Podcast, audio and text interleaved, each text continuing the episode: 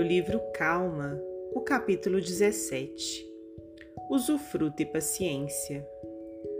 Ante as leis da terra, a propriedade pertença ao grupo social ou ao indivíduo é sempre credora de respeito.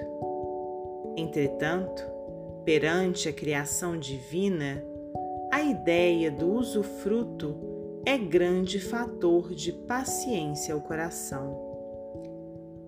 Se raciocinas em termos de vida eterna, lembrar-te-ás, de certo, que os teus mais valiosos ascendentes vieram à terra, desfrutaram-lhe os bens e voltaram à espiritualidade que se nos faz o campo de origem.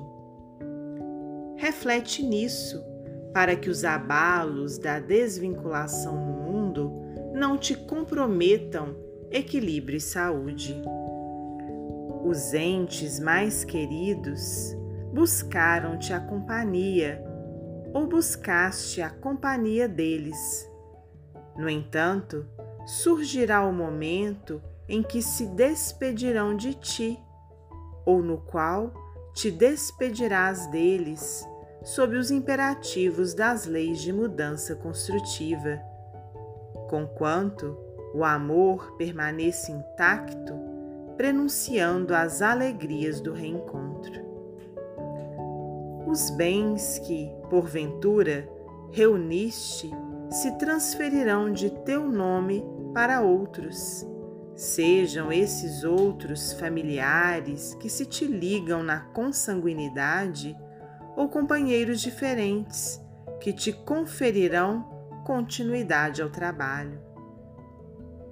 Poder que detenhas, por muito se te demore nas mãos, passará para mãos alheias, considerando-se as transformações inevitáveis.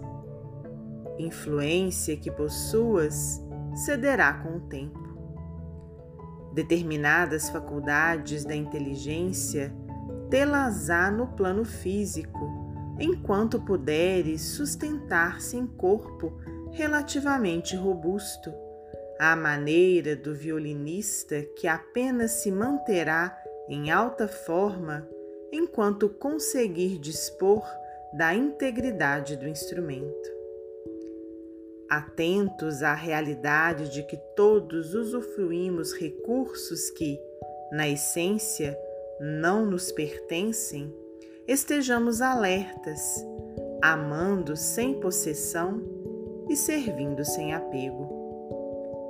Considera a posição de usufrutuário em que te encontras na experiência terrestre. E sejam quais forem as circunstâncias adversas em que te vejas no mundo, a paciência não te faltará.